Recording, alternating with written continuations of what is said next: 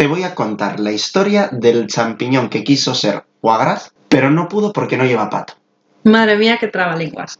Bueno, ahora entramos en ello. Hoy tenemos invitada. Ah, eh, vale, sí, de- debería de ser lo primero, vale. lo Venga, entiendo. la vamos a presentar, que somos educados. Ella ha venido a divertirse con nosotros y a disfrutar de un saque, que hoy bebemos saque.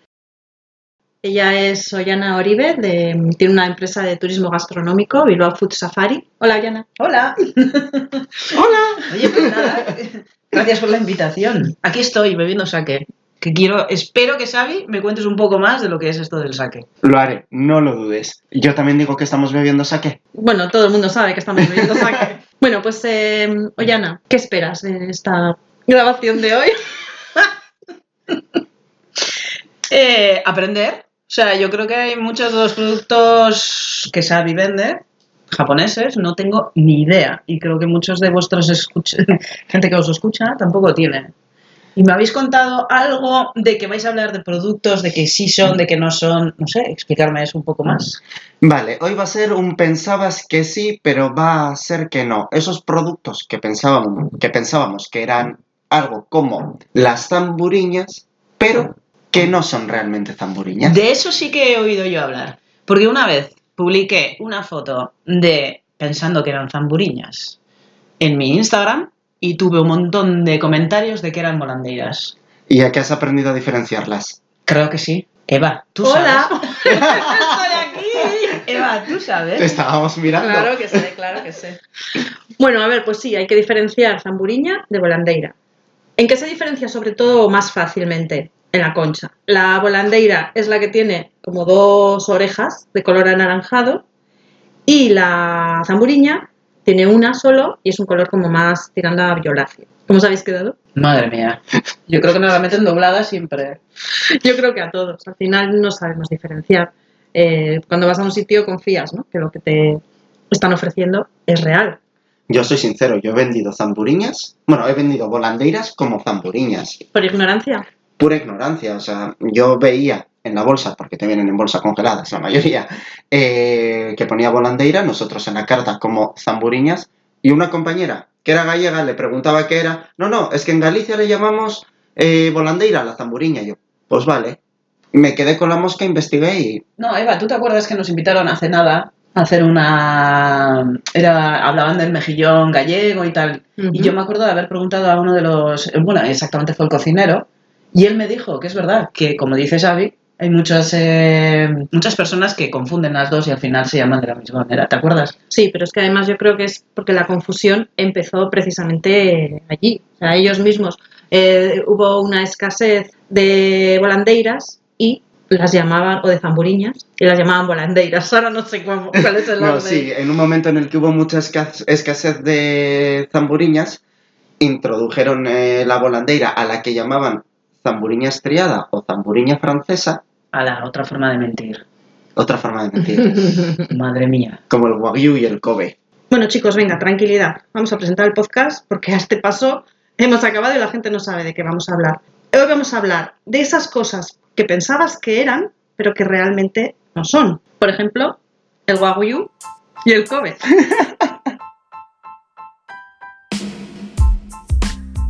Si has llegado hasta este podcast, probablemente sea por el vino. Un espacio en el que hablaremos de cultura gastronómica local e internacional. Soy Eva Anía, de Gourmet Bilbao. Esas conversaciones que surgen en torno a un vino. Soy Xavier Sánchez Duro, de Japón Gourmet. Xavi, explícame bien. ¿Qué es esto del wagyu y el kobe, por favor? Vale, voy a empezar diciendo que el wagyu es, eh, etimológicamente traducido, es vaca japonesa. Hay cuatro razas en concreto que forman eh, la categoría wagyu y una de ellas es la del Kobe, que es una denominación de origen protegida. Por eso, cuando veáis en un restaurante carne de Kobe, que os enseñen el certificado de originalidad. No os estén dando wagyu por Kobe. A ver, Xavi, explícame esto mismo con un producto que reconozcamos, que nos sea más fácil de entender. Un Rioja es un vino, ¿no? Pero no todos los vinos son Rioja. Es como si yo ahora te saco un tinto. Vete tú a saber lo que es, pero te digo que es un Rioja, sin tener la denominación. Viene a ser entonces Lo mismo. mismo. Yo no puedo decirte que una pieza de Wagyu es Kobe si no tiene la denominación de Kobe. Pero espera, espera. Yo sé, o yo he oído, puede ser, eh, corrígeme si estoy equivocada, que Wagyu puede ser de Angus. Sí, ¿no? En Europa, bueno, en Japón, Wagyu es una vaca de esas cuatro razas en concreto, nacida y criada en Japón. Pero cuando se empieza a exportar, en Estados Unidos la cruzan con la Angus. Entonces, siempre y cuando mantenga la línea genética, es decir, que el progenitor haya sido de la raza japonesa, puedes seguir diciendo aquí que es Wagyu. Y ahora podemos hablar de restaurantes japoneses o estilo vasco japoneses, no sé cómo llamarlo, fusión, que tienen probablemente guayu y productazo. Ejemplo de ello, Kuma. Brutal. Brutalísimo. Muy brutal. Mi primera experiencia, suena así como un poco raro, mi primera experiencia japonesa fue en Kuma. Bueno, o sea, todavía estoy llorando de la maravilla de ver trabajar a Dani. En concreto, eh, tuve la fortuna de sentarme en barra, ver cómo te trataban el producto y claro, desde entonces no hay, o sea, no hay nada que haya superado. He probado otros japoneses y no han superado a Kuma para nada. Pero japoneses, japoneses. Probablemente no. Yo creo que todos, nuestra primera experiencia ha sido en un restaurante fusión. Eh, pues la mía, por ejemplo, también de, bueno, las primeras fueron en Sumo, el primer ultramarinos de sushi, eh, porque era ultramarinos, y takeaway de sushi que, que abrió en Bilbao. Pero Que- luego que eso es fácilmente superable. es fácilmente superable cuando sientas eh, las bases. Ya, pero una persona ignorante que nunca ha ido a un japonés, ¿tú crees que tiene la, la posibilidad o el entendimiento de saber si uno es mejor que el otro? Mira, en España ha ocurrido algo un poco curioso porque se ha dado, mm, sobre todo en la zona de Barcelona, muchos restaurantes chinos abrían, o asiáticos, abrían como japonés, Mm. Porque justo era el boom de la gastronomía japonesa y era mejor marketing. Los restaurantes japoneses que han crecido en Euskadi, al igual que en Barcelona, bueno, han sido los asiáticos, y luego gente con inquietudes como Danilo Mana, del Kuma, que ha viajado a Japón, ha aprendido, ha abier- ha abierto un restaurante con las técnicas que ha aprendido en. Japón. Y es un vasco japonés, por esa necesidad de adaptar los sabores al paladar local para empezar a abrir escuelas. Pero lógico, ¿no? Es igual Claro. que el mexicano con sus picantes. Yo creo que si vienes aquí con ese ingrediente, ta- tanto como el japonés, mm, nos daría algo. Un susto, por lo menos. ¿O qué? No he probado, el único mexicano real que he probado es Surfing Tacos. A ver, al final, eh, lógicamente, hay que adaptarse al gusto, al paladar del local, del que te va a venir. Es ¿Estáis de acuerdo con eso? Yo Sí. creo que sí, luego tendrás que adaptarte. Luego no hay un chino o un japonés en Bilbao que debe de ser como el tradicional, en donde ellos... Es chino, no japonés. Estás hablando del chino misterioso que ya de misterioso poco tiene. No ves, es que yo no, yo no entiendo estas cosas. Me invitáis a esto y yo no me entero. De todas formas, eh, tengo mis dudas de que sea realmente como comen los japoneses. Perdón, los chinos. que es chino, no japonés. Madre ver. mía.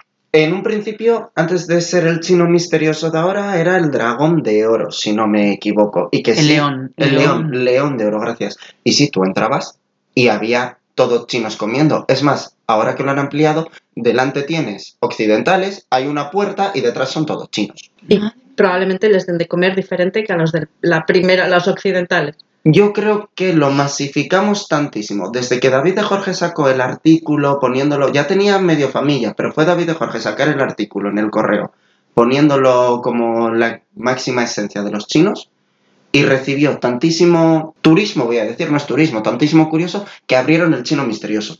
Sí, y ahora sí es el chino misterioso el que está masificado. Entonces, ¿qué significa? ¿Que nunca vamos a poder probar los platos tradicionales de, los, de la gente de, de fuera, de aquí?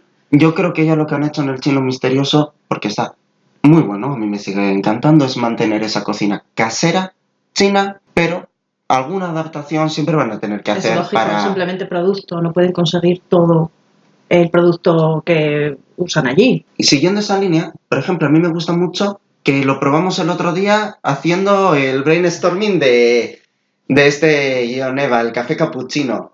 Es Eh, cierto, el libanés. Eso es, que no es libanés. Es libanés porque son platos libaneses, pero con producto que encuentras en el supermercado de andar por casa. Cocina libanesa de Bilbao. ejecutada como la hacen ellos, pero con producto pues, que pueda gustar a la gente de aquí. A mí me gustó mucho, sinceramente, y me pareció todo muy correcto, estaba todo muy bien.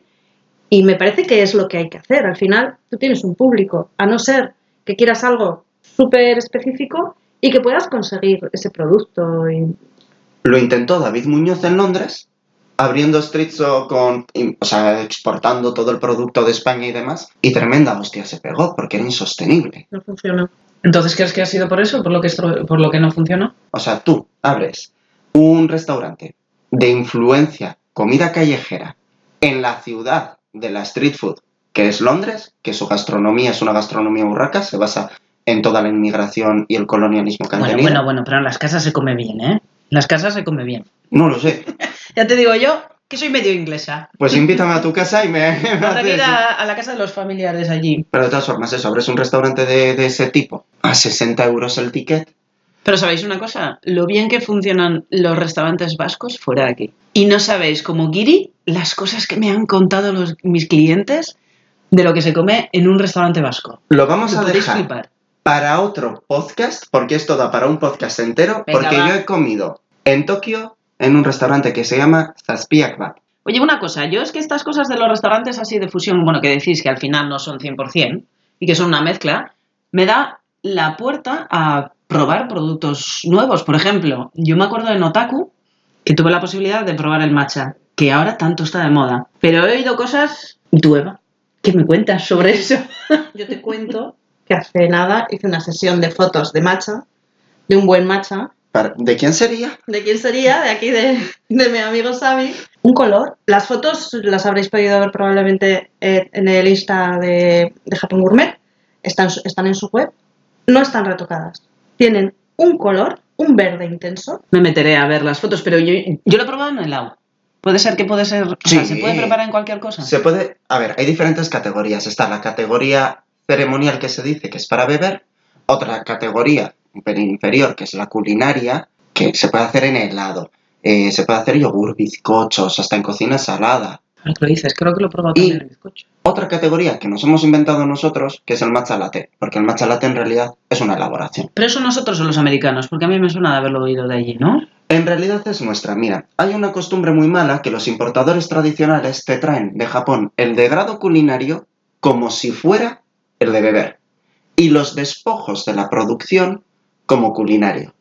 Y ese culinario aquí te lo cortan con un 50% de azúcar y de leche de coco en polvo, leche en polvo, lo que sea, y te lo venden como preparado para matcha latte. Cuando realmente si el matcha es bueno, es ligeramente dulce, casi no amarga, no tienes amargor de echarte para atrás, y sirve sin mezclarlo con azúcar ni nada para hacerte un matcha latte.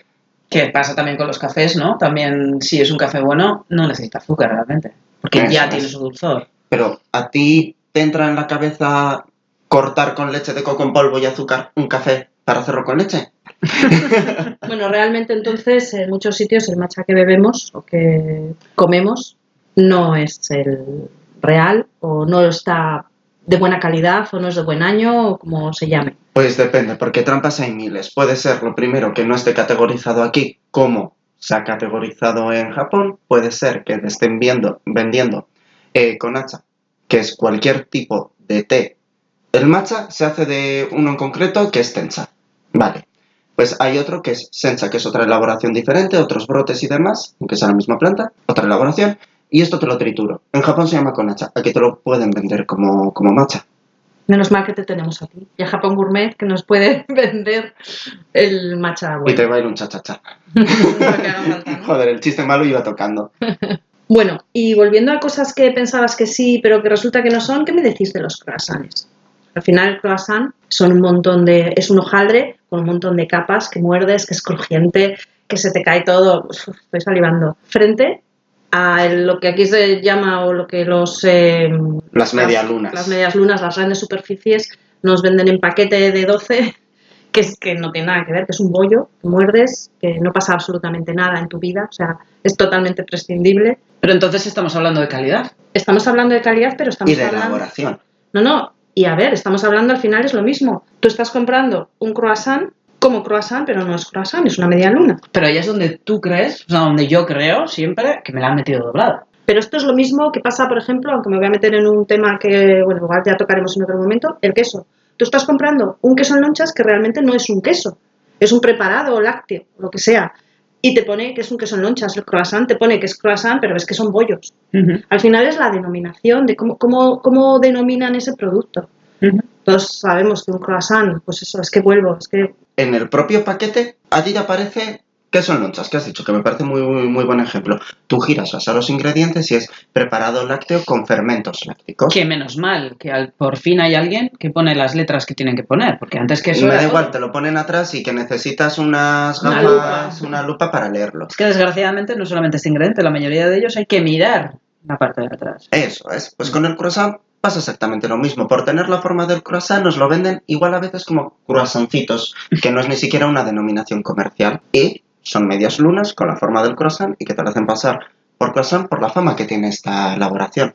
Ahora, yo os digo, donde podéis comer muy buen croissant es en Paches, acaba de abrir en Bilbao, ¿no? acaba de abrir en Bilbao. ¿En dónde? Enero Escalea 15. Edra es un pastelero de Ugao de Miravalles que hace el hojaldre casero.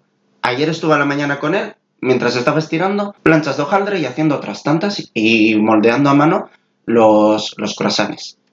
Y ha sido tal el éxito de sus croissants, o sea, de la técnica que tiene, que encima te los hace rellenos de locuras, y la masa te las hace de locuras, que ha tenido que abrir tienda en Bilbao. Es una pasada. ¿Sabes de qué me he enterado cuál es su croissant estrella en Bilbao? ¿Cuál? El de Temacha. Hoy, ¿por qué será? No será porque utiliza un matcha muy bueno. ¿Sabéis otro producto que es pensabas que sí, pero que va a ser que no? Lo siento, me estoy descojonando porque has dicho que el venga va en bajito para No, no, empezar he la dicho, no puede que no se ser. No he dicho, he dicho. Madre mía, esto de hablar a una en un podcast no es lo mío. Tengo que entrenar más. Venga, venga, va. Pensabas que sí, pero va a ser que no. Dime un producto. ¿Se te ocurre algo así como italiano? No, me lo estás dejando nada fácil. Nada fácil. el nada panetone. fácil. El panetone. Podría ser, después del podría ser después del croissant, pero el vinagre de Módena. Pues sí, este verano estuve por la zona de Módena y flipé y aprendí muchísimo sobre el vinagre de Módena. ¿Vosotros sabéis algo sobre ello? Poco, poco sé.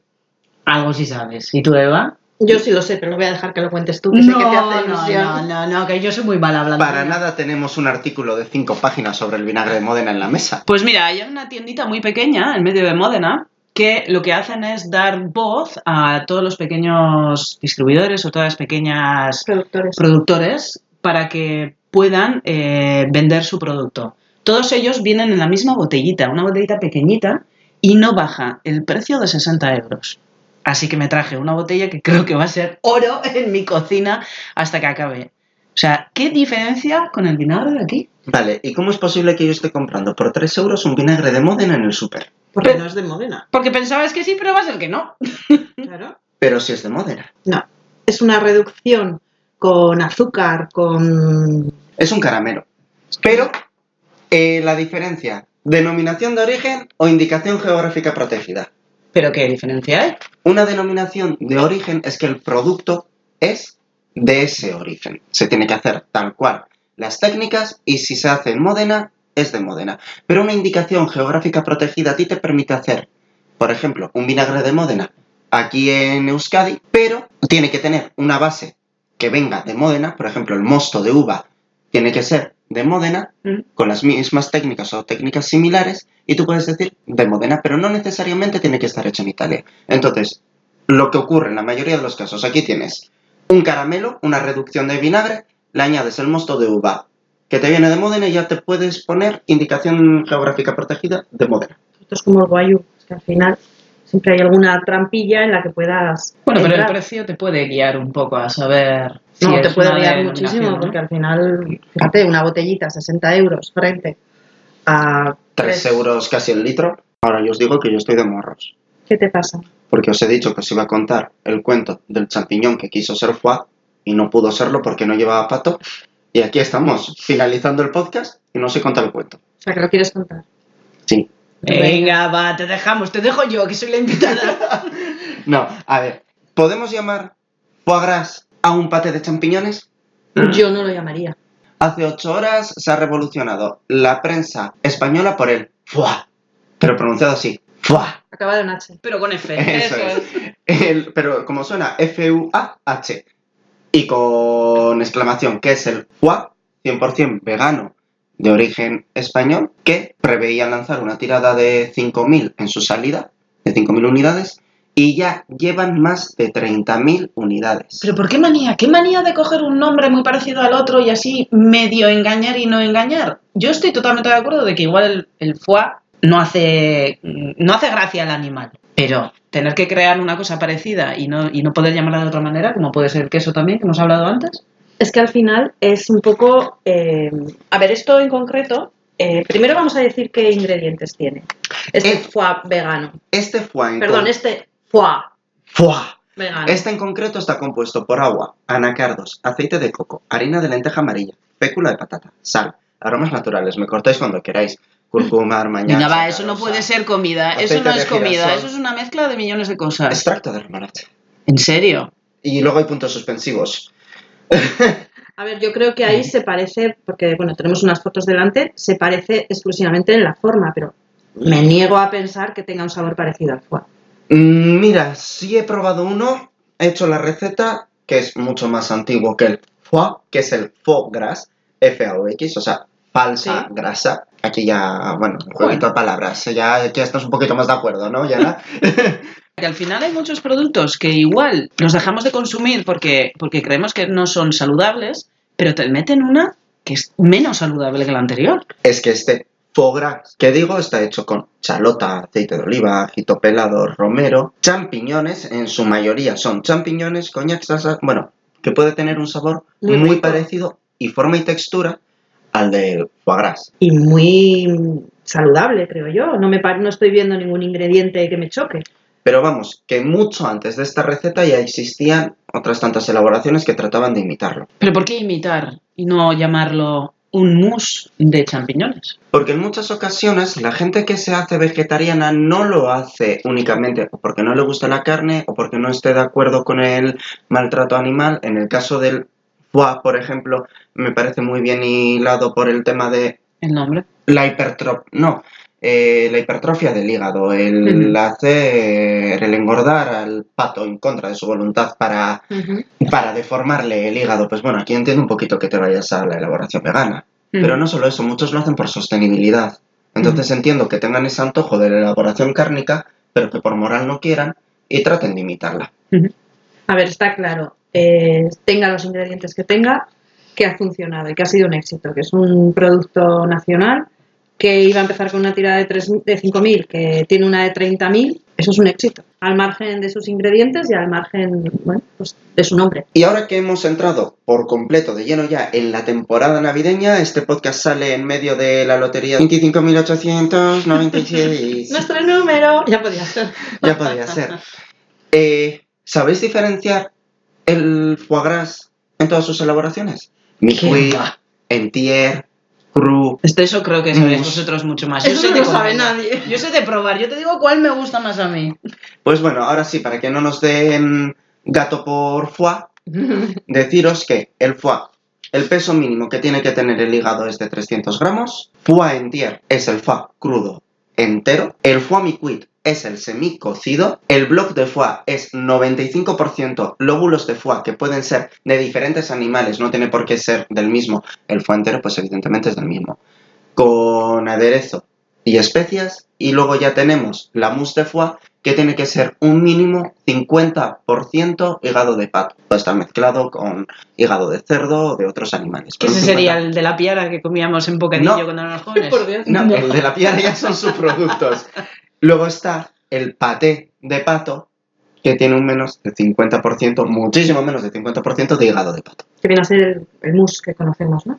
Eso es. Y ya que estamos en temporada navideña, se me había ocurrido terminar para esos rezagados que estamos a 22 y no habéis comprado el regalo como yo. Recomendar alguno de nuestros libros favoritos de cocina. Pues me parece muy buena idea. Yo voy a tirar para casa. Se me ocurre uno. Yo eh, me metí en esto de hacer cositas en casa a través de Jamie Oliver. Todos sabéis quién es, quién es ¿no? Pues el cocinero este que hace cocina súper rápida. Y tiene un libro que habla de recetas inglesas. De esas que antes decías que no existían. Y en Fish y- and chips. el fish and chips o el, el roast beef y tiene varios platos que aparte del italiano que le da mucho, pues que yo me, me atrae o me retrae a mi infancia cuando yo iba allí. Empanada de anguilas. Tienes cara de empanada de anguilas. Pastel de carne. Pastel de carne, el shepherd's pie o algo así. Yorkshire pudding. Yorkshire pudding. Mira, mi familia era de Yorkshire, bastante cerca de Yorkshire. Entonces, yo recomiendo ese libro. Hay un libro en concreto de Jamie Oliver que habla sobre las recetas inglesas, un poco valoradas hoy en día. Sí, porque la verdad es que hay un poquito de fama de que no se come muy bien. No. Encima creo que Jamie Oliver suele ser el protagonista principal de tu cocina del libro.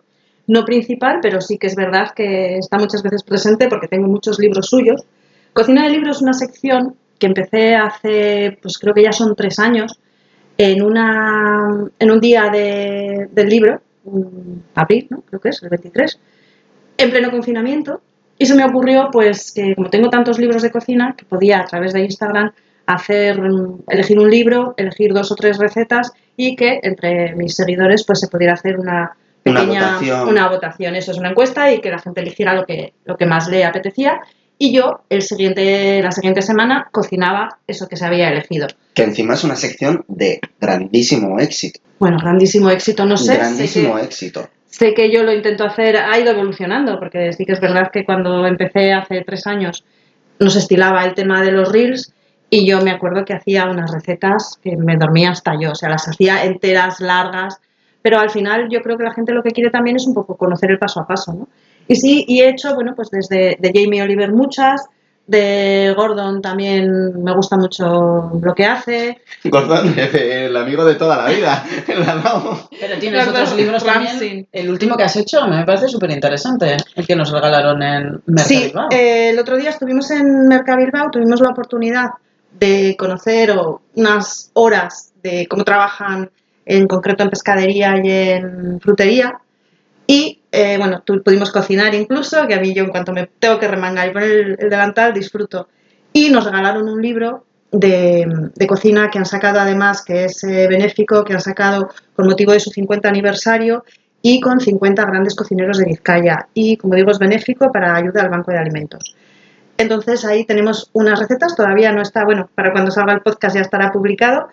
Esta semana cocinamos chipirones en su tinta de ese libro. Mm. Y eh, bueno, pues al final, como digo, tengo una, extensa colección de, de libros. Yo tengo dos joyitas. Yo tengo dos libros que son vintage, que son una maravilla. Tengo un libro de platos de cocina casera vizcaína de 1930 Toma. que no, o sea, lo uso con guantes, me parece una joya. Y tengo el libro de, los años 20, o sea, más anterior todavía, Mi cocina vizcaína económica de, Mer- de Mercedes Lezama. El Viuda de Porset. El próximo día os voy a traer uno que es Lady D Cocina. Y no es mentira. Que se hay sea, autoinvitado. autoinvitado, o sea, voy a- a más. Madre mía. Bueno, Javi, ¿y a tú? ¿A ti? Pues mira, ya que un poquito el eje principal de este podcast ha sido la gastronomía japonesa y estoy haciendo muchísimo trabajo en lo que es la divulgación de la auténtica gastronomía japonesa, nuestros conceptos que nos han llegado, hay dos libros en concreto que quiero recomendar. El libro del ramen que encima acaba de sacar Sí. hace nada Marco Ortiz, Nubolse en las redes sociales, Don Ramen Sí. en las redes sociales, que es un eh, es una enciclopedia del ramen ultra extensa, la receta de los caldos, las bases, los fideos. Vamos, ahora se acaba de pegar un viaje a Japón que me ha dado una envidia del 15 que no ha parado de comer ramen. No para, o sea, es todo un... Bueno, pero con el libro vas a poder hacer las recetas. Con el libro voy a poder hacerlo y luego Japón en tu cocina de sal y pimienta, ¿Mm? que es... Me ha encantado, lo acaba de sacar también hace un par de meses y es un libro de cocina japonesa de verdad para el que no necesitas. Una filología japonesa para entender lo que dice, o sea, lo que dice, perdón, ni necesitas saber de cocina para entender las elaboraciones con material de casa, ingredientes de casa. Y que tiene una fotografía, porque lo he visto, te lo he visto a ti, lo he ojeado, tiene una fotografía espectacular. Oye, pues eso de poder hacerlo con los ingredientes de casa me convence, ¿eh? Te convence, o sea, Sí, no te porque- tienes que comprar una teppanyaki para hacer, o sea, no, o sea, mira, con la plancha y con lo que tienes en casa puedes hacerte así la receta y que sea japonesa. Bueno, pero yo sé que tienes también un chef que te gusta mucho, Que de hecho mm, yo creo que podías pedirle al lechero. ¿Cómo se me ha olvidado Anthony Bourdain? Era, Era. era Anthony mi chef Bourdain. favorito. Pero yo creo que es, eh, es, o sea, era, pero es. Era, Siempre pero va a es. ser. Mi libro, o sea, el que más me ha marcado, me marcó un antes y un después, es Confesiones de un chef, que además tiene una frase que me encanta, que es, si vas a abrir un restaurante, pon un cocinero vasco en tu cocina. Bueno, pues con esta sabia frase podemos dar por terminada el podcast de hoy. Agradecer a Ollana que nos haya acompañado y que me da la impresión que va a volver. Tiene toda la pinta. Sí. Gracias, gracias. Y nada, recordar que podéis escucha- escucharnos en Apple Podcast, Google Podcast, Spotify, iBox, puntuarnos, seguirnos Y no os olvidéis que estamos en Twitter y en Instagram.